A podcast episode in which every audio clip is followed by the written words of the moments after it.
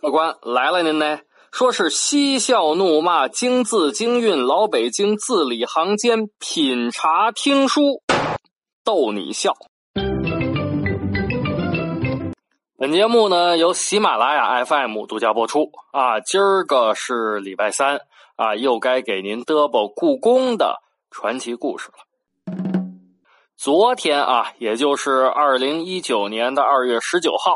啊，正月十五也是故宫博物院成立九十四年以来第一次夜间开放。呃，丁儿爷，为什么故宫将近一百年呃从来夜里头不开放呢？这个呢，说起来可就话长了啊。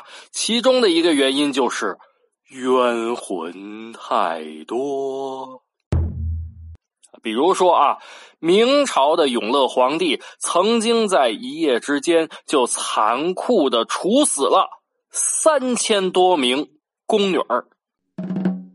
你想想啊，这个阴气得多重啊！啊，一次杀三三三千多人，这这真的呀？你别着急啊，老规矩啊，你呢给各位爷沏茶倒水、端点心、送瓜子儿。我呢，给各位爷这儿白话。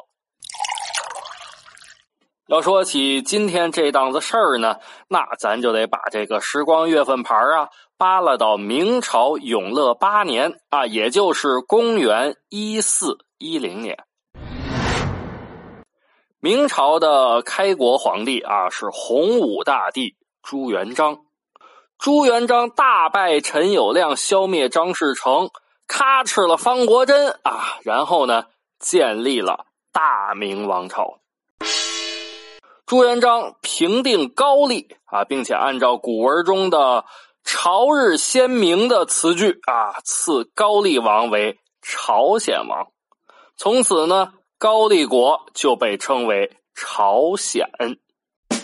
但是啊。朝鲜这个地处偏远，怎么管理和统治呢？哎，眉头一皱，计上心来，朱元璋想了个办法，什么呢？政治联姻。这个朱元璋啊，呃，他就对朝鲜这个国王说：“吾子多女少，汝女甚贤，吾与汝结为亲家。”以为百年之好，你意下如何呀？啊，什么意思呢？就是说我我这边啊，我这边这个子孙里头男的特别多，女的少。你你那边呢？这女孩比较贤惠啊，咱们两家就结为亲家呗。这样呢，对谁都有好处。哈哈，当然我也得征求征求你的意见啊。你看怎么着吧？那朝鲜王哪敢违抗啊？于是乎呢，这个事儿就定下来了。燕王朱棣登基之后，曾经三次亲临朝鲜啊，干什么呢？可不是打仗啊，去干嘛呢？哎，去选妃。永乐元年啊，也就是一四零二年。朱棣在朝鲜选了权氏入宫，啊，权氏一个人的名字啊，权就是权贵的权，氏呢就是姓氏的氏。永乐五年啊，也就是一四零七年，朱棣的正妻就是咱们说的皇后啊，谁呢？徐氏啊，病死了。朱棣啊，为了表示对徐皇后的重视。啊，为徐皇后呢，在灵谷寺天喜寺举行了盛大的法会，同时告知天下，朕不再册立皇后。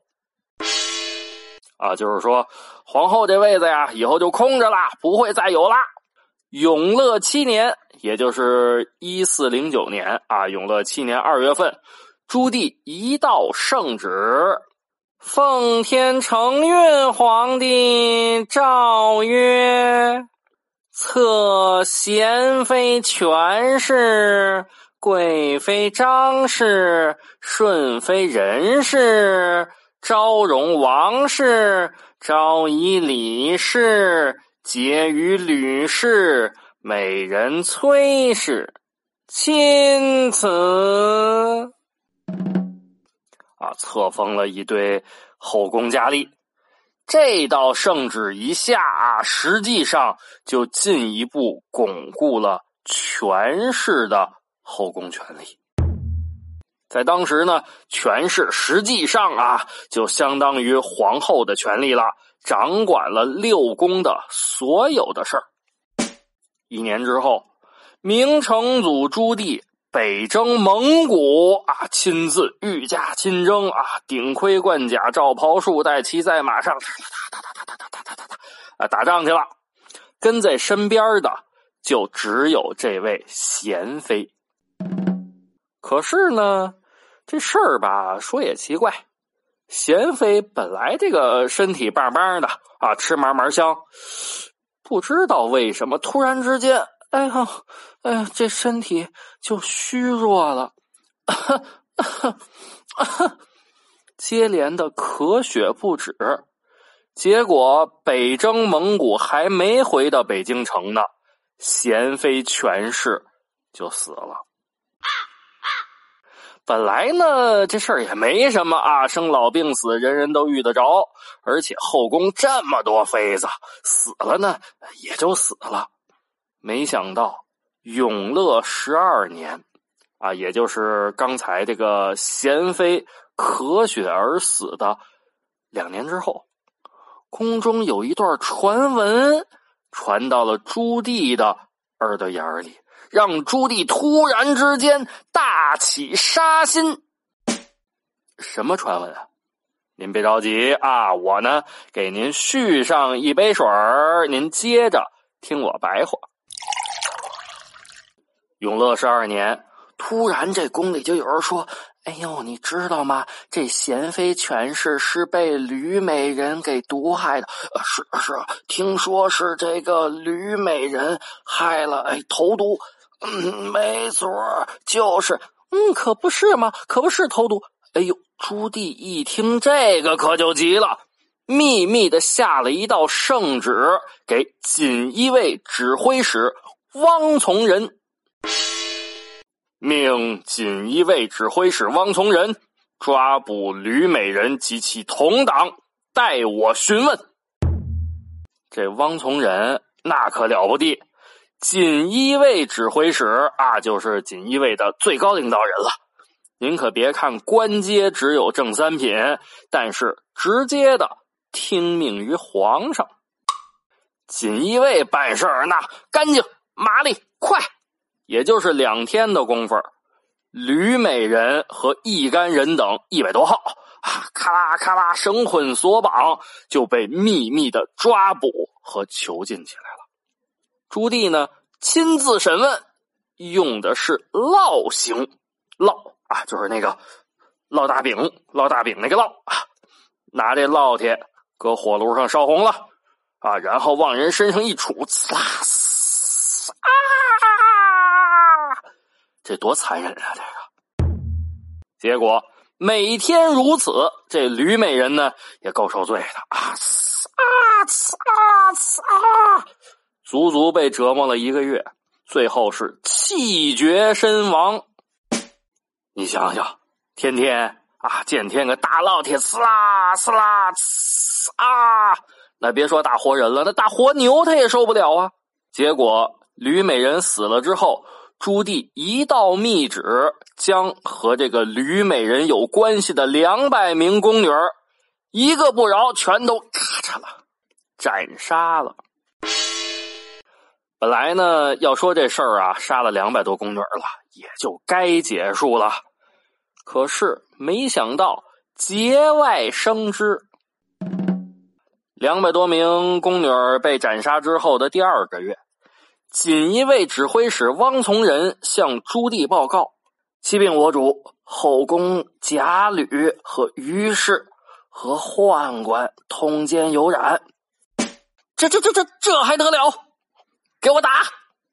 朱棣一生气，把这些人都抓起来，乒乓气的咔嚓噼里啪啦就打呀。结果呢，这俩人软骨头，哎呦，别打别打！哎，我说，哎呦，哎别打！我说，哎呦，吕美人啊，没投毒害这贤妃啊，这都是这都是这俩人这俩人搞的鬼。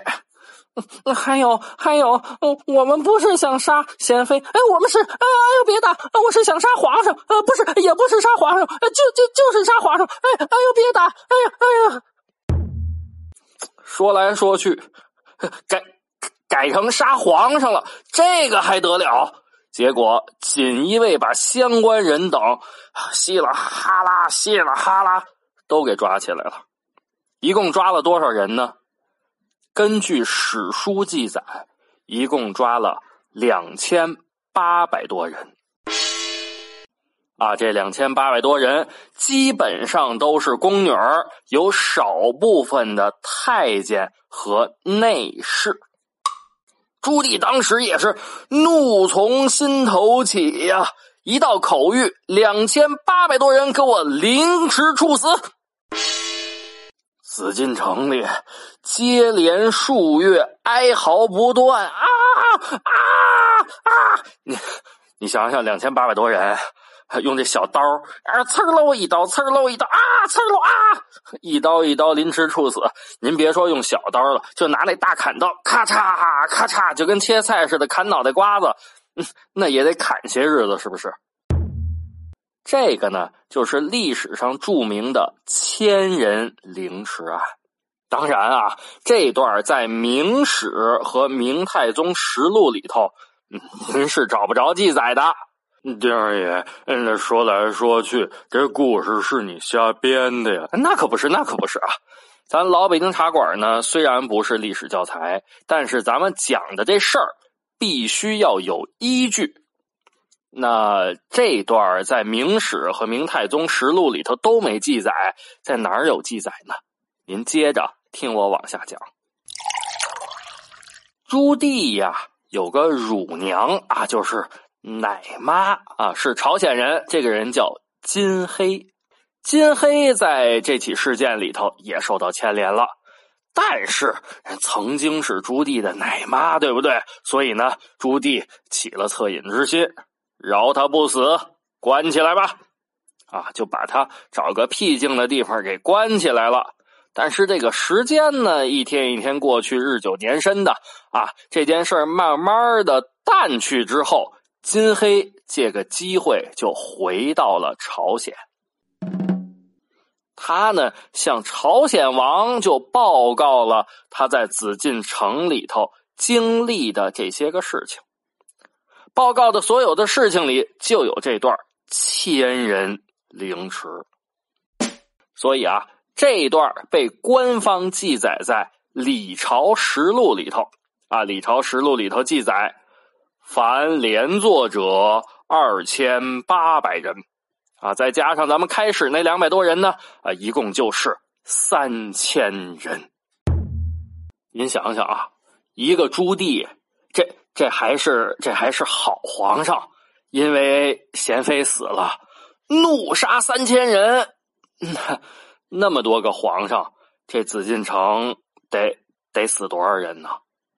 而且啊，不仅仅是因为这个原因，紫禁城夜间不开放。确实呢，我手头也拿到了一些历史的照片啊，证明了一些紫禁城的诡异事件。比如说，这张是景和门，还有这张是永和宫。